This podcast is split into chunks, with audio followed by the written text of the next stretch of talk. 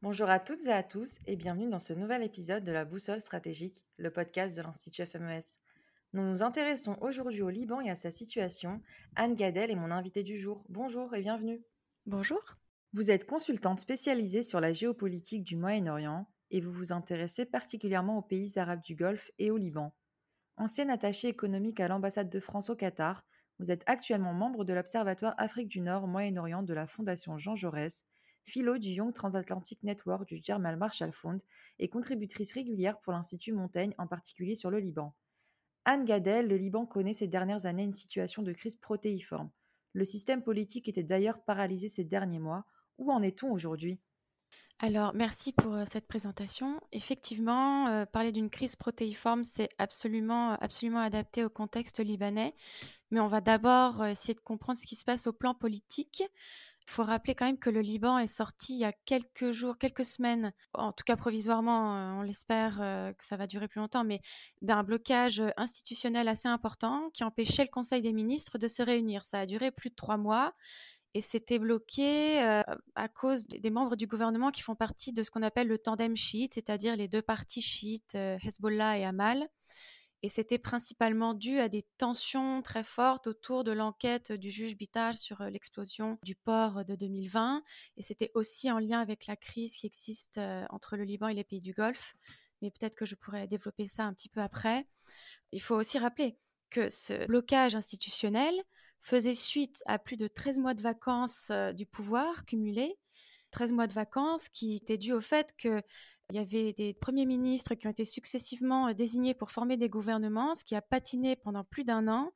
Et finalement, Najib Mikati a été chargé de former un, un, gouvernement le 10 septembre 2021 alors que son prédécesseur, qui avait quand même vu passer deux autres premiers ministres désignés, Hassan Diab, était démissionnaire depuis plus d'un an. Donc voilà, c'est simplement pour rappeler un petit peu le contexte politique extrêmement compliqué au Liban. En tout état de cause, le tandem chiite semble être revenu à la raison et ils ont invoqué l'urgence de régler la crise économique dans l'optique des discussions avec le Fonds monétaire international pour revenir et pour permettre au Conseil de se réunir.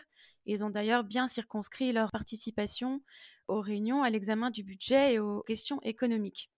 Et puis, ils voulaient, je pense, euh, sur le plan strictement politique, euh, éviter d'être plus contestés qu'ils ne le sont. Et ils voulaient éviter surtout d'apparaître comme le seul facteur de blocage des institutions faut aussi rappeler que Gebran Bassil, donc du CPL, menaçait de faire voter une motion de censure du gouvernement en les désignant explicitement comme responsables. On peut aussi penser qu'il y a eu des pressions liées au contexte international qui ont joué dans le fait que cette crise, que ce blocage institutionnel ait été levé. Mais bon, en tout état de cause, c'est assez rassurant de voir qu'ils sont capables de se rassembler sur des questions extrêmement urgentes comme les discussions avec le FMI. En revanche, rien n'indique que ça ne puisse pas se reproduire. Ce qui protège le Liban d'un épisode de ce genre, c'est la proximité des élections et c'est, comme je le disais, les discussions avec le FMI. Merci beaucoup. En octobre 2019, une ferveur s'est emparée des Libanais qui ont manifesté contre le système politique en place depuis plus de 30 ans. C'était la Taoura, la révolution en arabe qui a éclaté après l'annonce de nouveaux impôts, notamment sur l'essence et sur WhatsApp en l'occurrence. Plus de deux ans après, il y a quelques semaines des prochaines élections qui se tiendront en mai prochain. Quelles sont les conséquences de cette révolution sur les forces politiques en présence et sont-elles en mesure de changer quelque chose à l'avenir du Liban? Alors oui, vous avez raison de le rappeler, suite à ces mouvements de contestation très spontanés et qui ont eu la particularité d'être interconfessionnels. Et c'était très intéressant parce que ça correspondait à ce qui se passait dans d'autres pays du monde arabe au même moment, je pense à l'Irak. Et c'était vraiment une mobilisation tout à fait nouvelle, beaucoup de jeunes, des gens de base sociale extrêmement différentes, de confessions différentes, et qui prônaient l'avènement d'un nouveau Liban, en tout cas le, renversement du système. Et leur, mot d'ordre, c'était koloniarni kolon, c'est-à-dire tous, ça veut dire tous, euh, tout le monde doit dégager, si vous me pardonnez euh, l'expression. Donc, des mouvements qui se sont rassemblés spontanément en, en 2019, certains d'entre eux se sont structurés et ont donné naissance à des mouvements d'opposition, si on peut les qualifier ainsi. Simplement pour brosser un tableau un petit peu plus global des forces politiques au Liban, on a évidemment les partis qui ont des sièges au Parlement, le Hezbollah, Amal, les forces libanaises, le CPL de Bassil, le courant du futur, c'est-à-dire les sunnites, et puis le, Parti socialiste progressiste de Jumblat, les Druzes. En face de cela, on a ce qu'on peut appeler les partis d'opposition, Au sein des partis d'opposition, il y avait ceux qui existaient avant 2019 et donc avant les, élections de 2018, comme la plateforme Beyrouth Madinati. Il y avait évidemment les, Kataeb, les phalanges qui sont rebaptisés en Parti social-démocrate libanais de centre droit chrétien et le Bloc national de Pierre Issa qui là monte un peu en puissance et se repositionne pour les élections, les élections à venir. Il y avait d'autres mouvements d'opposition, je pense à Ali Hakki par exemple, qui était plutôt de gauche. Et en face de cela, essaye de se structurer une opposition née de la Saora, née de la révolution, comme on a coutume de l'appeler. Il faut quand même rappeler que malheureusement, la dynamique de 2019 s'est un petit peu essoufflée sous l'effet conjugué à la fois de la crise multiforme qui touche le Liban et puis aussi du, le, Covid, hein, tout simplement, le fait que les gens n'aient pas pu forcément se rassembler comme ils le souhaitaient. Et, on a bien vu qu'en octobre 2021, l'anniversaire de la Révolution n'était pas aussi enthousiasmant que, ce qu'on avait pu voir dans les rues en 2019. Quoi qu'il en soit, ils essayent de se structurer et on peut distinguer quelques mouvements qui se sont constitués en, sinon en partie du moins en mouvement politique. L'un d'entre eux, c'est Mintishrin, qui sont plutôt centristes. On peut aussi parler de, de Taqaddoum, de citoyens et citoyennes dans un état de Charbel Nahas, et il y en a plusieurs comme ça. Et le, principal défi qui se pose à eux, je pense que c'est leur capacité à, trouver des bases communes pour euh, former une grande coalition en, vue des législatives, parce que l'état de, la loi électorale et puis la, réalité euh, politique et électorale au Liban fait que ça sera quand même très compliqué pour eux d'obtenir suffisamment de sièges s'ils restent divisés comme cela et s'ils ne sont pas capables de se coaliser dans une espèce euh, d'alliance, euh, d'alliance sacrée, entre guillemets. Ils sont divisés sur des bases tout à fait euh, politiques, droite, centre, gauche, mais ils restent assez alignés sur certaines questions un peu centrales, c'est-à-dire les questions de la souveraineté, de la probité, de la lutte contre la corruption en politique, la fin du confessionnalisme, la justice sociale, etc., etc mais ils sont quand même, il y a beaucoup de divergences entre eux sur la question notamment de s'allier ou non et de faire confiance ou non aux partis traditionnels et aux partis de l'opposition qui existaient, qui existaient avant 2019 et qui, pour certains, se réclament d'une opposition et d'un renouvellement de la politique au Liban. On peut parler, par exemple, de, de Charbel Nahas, qui reste un petit peu sceptique par rapport au fait de s'allier avec certains de ces mouvements, quand, par exemple, le Bloc national ou Mintishrin appelle à surmonter les divergences pour faire une grande alliance, ça crée une grande coalition euh, de l'opposition. Et ils sont aussi assez polarisés sur la question du confessionnalisme et, surtout de la place du Hezbollah et de, son arsenal dans la vie politique. Le mouvement de Nahas considère par exemple que cette question doit être traitée dans une question plus large qui concerne le confessionnalisme au Liban. D'autres, comme les Kataeb, s'en prennent directement et constamment au Hezbollah, et ce depuis bien, avant, bien avant 2019. Donc on voit que c'est un petit peu ça leur, leur défi principal. Et puis bien entendu, il y aura aussi la question de la, participation. Elle était de 49% en 2018, et là on craint quand même qu'il y ait une participation extrêmement faible. Et ça, peut faire penser, je, reviens à l'exemple irakien, on peut craindre qu'il y ait des, dynamiques un petit peu similaires et, on a vu qu'en en Irak, l'abstention avait été absolument énorme. On peut penser qu'au Liban, la même chose se reproduise et que ce soit seulement les plus idéologisés qui se déplaceront. Mais bon, évidemment, il y a encore pas mal de temps, euh, quelques semaines avant que les, élections se tiennent, et, la dynamique pourrait éventuellement euh, changer. Et sur le plan économique, la situation est dramatique et le Liban euh, traverse actuellement l'une des plus graves crises économiques enregistrées par un pays depuis le milieu du 19e siècle. Pouvez-vous nous en expliquer les enjeux, Anne Gadel, et la manière dont la situation évolue, et notamment où en sont les discussions avec les bailleurs internationaux? Alors oui, vous l'avez dit, c'est l'une des plus graves crises euh, au monde depuis la moitié, deuxième moitié du 19e siècle. C'est la Banque mondiale euh, qui l'a dit, il me semble. Simplement pour donner un peu l'ampleur de cette crise, il y a une contraction de 40% du PIB en, 2020. Donc euh, vraiment au moment où, la crise commençait à bien s'installer au Liban. Le chômage atteint, euh, les chiffres officiels, c'est 40%, mais c'est très certainement bien au-dessus de la, euh, de la population active. La dette publique dépasse les 400% du PIB, donc c'est des chiffres absolument euh, délirants. Et puis l'inflation, là, en 2021, a atteint globalement plus de 280%. Et pour ce qui est des denrées alimentaires, par exemple, ça peut atteindre jusqu'à 350%. Donc vraiment des chiffres faramineux qui donnent un peu l'ampleur de la crise au Liban. Et en fait, les, enjeux, les origines de, de, cette crise économique et de l'effondrement financier du Liban prennent racine dans les choix qui ont été faits au lendemain de la guerre civile, donc dans les années 90, au moment où la, financiarisation de l'économie est décidée au détriment d'un certain nombre de secteurs productifs, et notamment le secteur agricole, et ce qui fait que euh, le Liban est très dépendant de l'extérieur pour énormément de produits, et il importe près de 80% de ses denrées alimentaires. Et incidemment, avec la guerre en Ukraine, ça va commencer à, poser d'énormes problèmes, puisque le, Liban importe la moitié de son blé d'Ukraine et de Russie. Et c'est le porte-parole des importateurs de, la filière qui a dit que le Liban avait entre un mois et un mois et demi de stock pour le moment. Donc voilà, tout cela va s'ajouter, je pense, aux difficultés que le Liban connaît, mais simplement pour aussi illustrer le fait que ce sont des choix qui peuvent remonter à longtemps dans le passé, qui ont un impact extrêmement concret et extrêmement grave dans le présent, qui se conjuguent avec des, enjeux géopolitiques. Pour revenir un petit peu au système libanais, dès les années 80-90, il y a un, système politico-financier qui se met en place dans le pays et qui va se consolider autour d'alliances et des formes de collusion en fait entre les anciens chefs de milices qui sont devenus entre-temps des leaders politiques confessionnels et une classe d'hommes d'affaires et de milliardaires comme Rafik Hariri qui, pour prendre son exemple à lui, avait fait fortune dans le secteur de la construction en Arabie saoudite. Et le financement de l'économie repose sur une très forte hausse de la dette publique, qui elle-même est détenue en grande partie par les banques privées. Beyrouth devient une place financière très très dynamique, mais la contrepartie de cela, c'est que les banques privées deviennent le pilier de l'économie libanaise.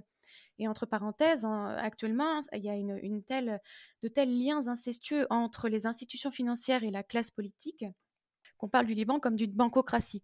On pourrait donner plein d'exemples d'hommes politiques très très euh, prééminents qui ont des intérêts dans énormément de, banques, mais ça prendrait un petit peu trop de temps. Donc on va passer là-dessus. Mais tout simplement pour dire que voilà, c'est dès ces années-là que se noue un petit peu le, nœud du problème libanais. Et, pendant toutes ces années-là, le, Liban a vécu un petit peu au-dessus de ses moyens. Il fallait beaucoup de réserves de change pour pouvoir assurer des importations qui donc étaient extrêmement importantes, et aussi pour assurer la parité de, la monnaie sur le marché des changes. Donc, il a fallu attirer beaucoup de niveaux de dépôt avec des taux d'intérêt extrêmement hauts.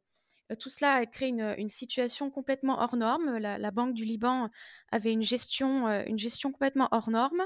Quand tout le système a implosé ou explosé en 2019, les pertes du secteur bancaire ont été absolument énormes et on les chiffre actuellement entre 68 et 72 milliards d'euros. Et c'est bien là, le problème et c'est bien là à ce, propos, que, se nouent les, les discussions euh, avec le FMI. Donc le déblocage de, la crise institutionnelle dont on a parlé précédemment était absolument vital parce que ça a permis une reprise des discussions avec le FMI. Il y a une première réunion euh, fin janvier, le 24 janvier 2022. Les discussions se poursuivent. Il y a une, rencontre aussi avec le président de la République et une délégation du FMI reviendra, si je ne me trompe pas, au Liban mi-mars pour finaliser des négociations à à un niveau primaire, si vous voulez, pour aboutir à un staff level agreement.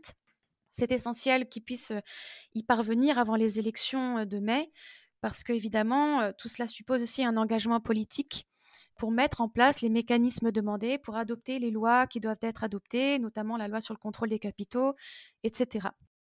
Et cette crise économique et plutôt cette combinaison inédite dans l'histoire du pays de crise majeure au pluriel plonge des millions de Libanais dans la pauvreté. Quelles sont les conséquences, Anne Gadel, sur le plan social? Alors sur le plan social, c'est vraiment effrayant. En réalité, euh, on dit que 50% des Libanais vivent sous le seuil de pauvreté et 20% sous le seuil d'extrême pauvreté, ce qui fait quand même 70%, voire plus, euh, de Libanais qui vivent dans la pauvreté en réalité. Donc euh, tout ça crée une situation sociale extrêmement préoccupante. Si on s'en tient par exemple au, prix, à l'inflation et puis à la combinaison de cela avec la dévaluation de la monnaie, il y a énormément de produits tout à fait essentiels qui sont hors de prix. L'électricité, la plupart des médicaments, sans parler des, denrées alimentaires. À ce sujet, le, Programme alimentaire mondial parle d'insécurité alimentaire grave. Donc là, on est quand même passé à un palier différent. Ils sont obligés d'élargir leur éventail d'aide, d'essayer de toucher plus de foyers libanais. Il y en a de plus en plus qui se privent de repas, qui se privent de certains aliments. Et c'est d'autant plus problématique qu'un certain nombre de subventions à l'importation ont été levées. Et, l'UNICEF parle même de graves pénuries d'eau qui pourraient survenir et toucher plus de 4 millions d'habitants. En parallèle de cela, la crise a eu pour effet beaucoup de, fuites des cerveaux et tout simplement la plupart des personnes qui avaient les moyens de partir du Liban sont parties. Et tout cela, au global, hypothèque l'avenir du Liban parce qu'il y a beaucoup de forces vives qui partent. C'est le cas de beaucoup de professeurs, par exemple, et il pourrait y avoir un réel effondrement du système éducatif. Mais un, point très important aussi, c'est l'armée libanaise, qui est dans une situation assez critique. C'est un problème parce que c'est une institution qui est garante de la stabilité de l'État. Elle est traditionnellement neutre à l'égard de pas mal de luttes de pouvoir politiques et confessionnelles. Le fait qu'elle tienne permet de dire que l'État libanais n'est pas un État failli, en fait. Et du fait de la crise, par exemple, les salaires des officiers ont été divisés par 10. Euh, et un officier ne gagne pas plus euh, de l'équivalent de 100 dollars par mois. Donc les désertions euh, s'accumulent, beaucoup de soldats ont plusieurs jobs à côté, s'engagent dans des milices. Enfin, c'est voilà, tout ça peut mener à une situation tout à fait explosive. Merci beaucoup. Et pour parler de géopolitique, le Liban semble plus que jamais pris en étau dans un jeu régional en mutation. Peut-il éviter d'en être la monnaie d'échange et dans quel contexte se trouve-t-on aujourd'hui? Alors oui, on parle d'un changement, euh, d'un jeu régional en mutation, une sorte de changement de paradigme euh, diplomatique dans la région. On, peut le contester, mais en tout cas, euh, on, peut voir aussi que depuis fin 2020, début 2021, avec la signature des accords d'Abraham et la signature de l'accord d'Al-Oula qui marquait la crise entre les pays arabes du Golfe, il y a une série de désescalades, de rapprochements qui, qui se sont déroulés. Euh, entre des puissances qui étaient auparavant ennemies, antagonistes, le Qatar, l'Arabie saoudite, les Émirats arabes unis, l'Égypte. Et le, rapprochement le plus spectaculaire, c'est celui qui a été observé entre les Émirats arabes unis et la Turquie, euh, dernièrement, il y a quelques mois. Donc à la faveur de tout cela, de ce mouvement de dégel, de rapprochement, on a dit que les diplomaties saoudiennes et émiriennes embrassaient un tournant plus pragmatique, plus diplomatique, pour assurer la stabilité de la région. Tout cela est à inscrire dans un contexte un petit peu plus large de désengagement américain de la région et de, double track, c'est-à-dire du fait que les États-Unis ont initié un dialogue avec l'Iran déjà sous Obama, que Trump a cassé, mais que Biden veut sauver actuellement avec la reprise des négociations sur, euh, sur l'accord nucléaire iranien. Tout cela fait que les leaders du Golfe savent qu'ils ne pourront plus compter sur leur allié américain face notamment aux Iraniens, les Iraniens qui jouent quand même un jeu assez paradoxal. Ils sont capables de répondre aux initiatives de dialogue avec les alliés arabes du Golfe, ce qui se déroule euh, à Bagdad, euh, à Oman. Il y a aussi beaucoup de visites euh, bilatérales dont on a pu être témoin ces derniers mois.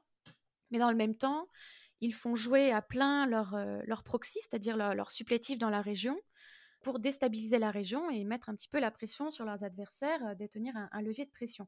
On pense à leur, à leur proxy en Irak, au Yémen, mais bien sûr, évidemment, au Liban. Et c'est dans cette optique-là que le, Liban est vu par les pays arabes du Golfe comme étant dans l'orbite de, de l'Iran et euh, comme étant complètement noyauté par le Hezbollah.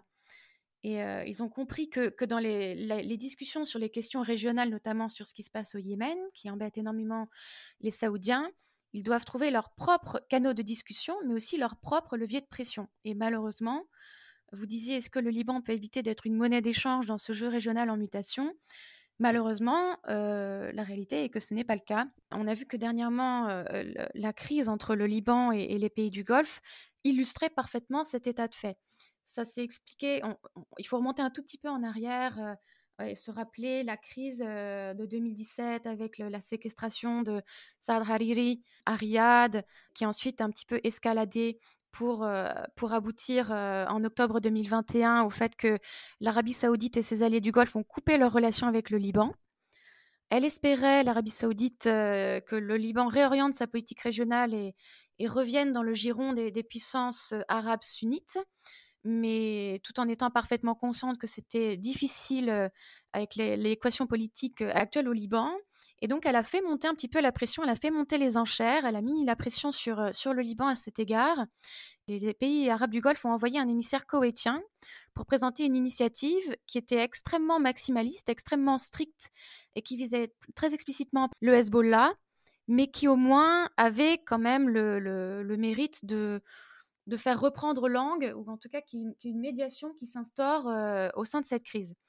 Donc voilà, cet exemple très récent montre, illustre parfaitement malheureusement la position du Liban dans un jeu régional et dont il ne peut, en tout cas jusqu'à maintenant, éviter que très très difficilement d'être la monnaie d'échange en fait. Et justement, Gadel, vous avez parlé de l'Iran et vous avez parlé du Hezbollah. Comment évoluait euh, la perception du Hezbollah dans le pays? Alors, le Hezbollah, déjà pour rappeler un petit peu, faut faut bien avoir conscience du fait que, depuis sa création en 82 et sa, sa montée en puissance dans les années 90, le fait qu'il a des députés depuis 92, des ministres depuis 2005, qu'il a participé, euh, sauf erreur, à tous les gouvernements euh, depuis 2005, et aussi depuis la signature de l'accord de Mar Mikhail en 2006 avec euh, le courant patriotique libre, il s'est vraiment imposé et mis au centre du jeu politique libanais. Et on l'a, vu en 2014, le Hezbollah et ses alliés chiites ont bloqué le quorum au Parlement pour faire élire le président de la République parce qu'ils étaient absolument fixés sur le fait de faire élire Michel Aoun, leur allié du CPL, ce qui a mené quand même 29 mois de vacances et la constitution d'un, gouvernement en 2016. Donc là, on était un peu choqués par la longueur de la vacance du pouvoir ces derniers mois, mais en réalité, le record avait déjà été explosé auparavant. Donc, ils ont toujours joué en quelque sorte, ils sont mis au centre du jeu politique, ils ont toujours eu une, une capacité de déstabilisation, mais ils ont toujours eu aussi besoin d'alliés pour contrôler, la vie politique euh, libanaise. Et de ce fait-là, ils ont été quand même très partisans et ils restent partisans du statu quo. Ils sont protecteurs du, statu quo. On l'a vu très très clairement euh, lors des manifestations euh, en octobre 2019. Ils n'ont absolument pas intérêt à ce que le pays soit, soit déstabilisé, à ce que le, le système s'effondre, parce qu'en fait, ils, ils prospèrent à l'intérieur de ce système, et ils prospèrent à l'intérieur d'un État libanais qui est, euh, qui est quasi failli. On parle du, Hezbollah comme d'un État dans l'État, parce qu'en fait, son, emprise va bien au-delà du champ politique. Il a investi la vie quotidienne de, sa base sociale, il fait concurrence à l'État sur tout un tas de, de, sujets fondamentaux, euh, la santé, l'éducation, euh, la distribution. Euh, on l'a vu aussi lorsqu'il a pu distribuer du fioul iranien lors des, des, gros problèmes qui sont survenus il y a quelques mois. Donc voilà, il, développe une logique clientéliste très très bien pensée et assez forte. Et au plan international, il a quand même démontré, même s'il se présente comme un acteur libanais, il a quand même démontré avec constance que ce n'était pas un acteur 100% libanais et qu'il avait un agenda propre et un agenda notamment aligné sur l'Iran. On l'a vu en 2012 en Syrie et on le voit au Yémen encore maintenant. Du coup, il est perçu comme tel, il est perçu comme tel en, au Liban. Et depuis quelque temps, c'est assez, c'est assez intéressant de voir qu'il il semble être dans une espèce de fuite en avant. Il a bloqué la réunion du Conseil pendant plusieurs mois. il a aussi mis un peu d'huile sur le feu dans la crise qui oppose le Liban avec les pays arabes du Golfe. Il a invité des membres de l'opposition du Bahreïn et de l'Arabie saoudite à s'exprimer, à s'exprimer lors d'un forum. il s'active pour, toujours torpiller l'enquête, l'enquête du juge Bital sur l'explosion du port. Et puis il a, voilà, ils ont, il a participé avec, à des échauffourées assez violentes avec d'autres d'autres parties, notamment les, forces libanaises.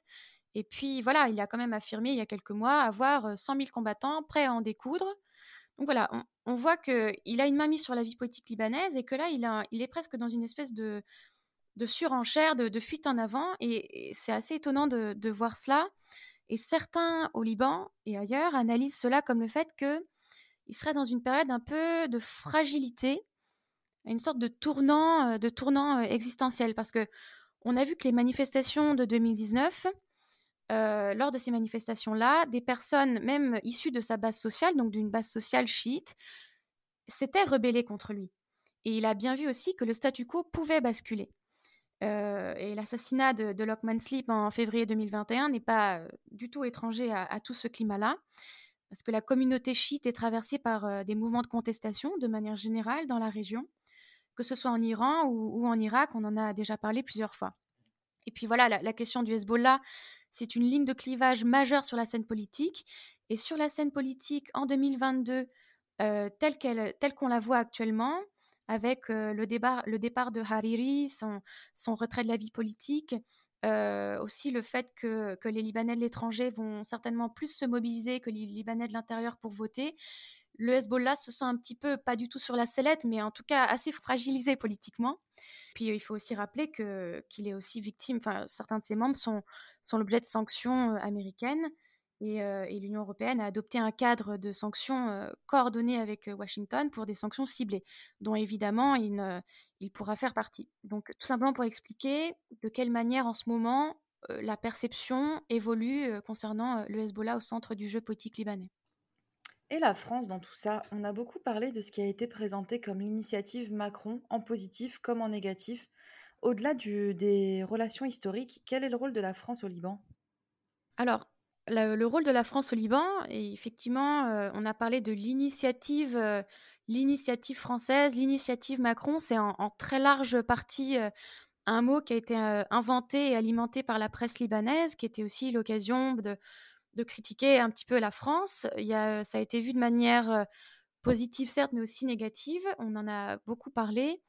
Mais ce qu'il faut quand même rappeler, c'est que la France, c'est le seul acteur international à s'impliquer dans, euh, dans cette affaire libanaise, à parler à tout le monde, y compris au Hezbollah, et à vouloir prendre en main ce dossier euh, dans un souci de préservation de la stabilité du pays. Évidemment qu'il y a des intérêts propres à la France euh, qui expliqueraient qu'on que, qu'on ne souhaite pas un effondrement total du pays et, qu'il soit déstabilisé, mais il faut quand, même, faut quand même souligner le fait que la France est, est presque le seul acteur willing and able de, de, vraiment de prendre en main un dossier qui est extrêmement explosif et très très compliqué.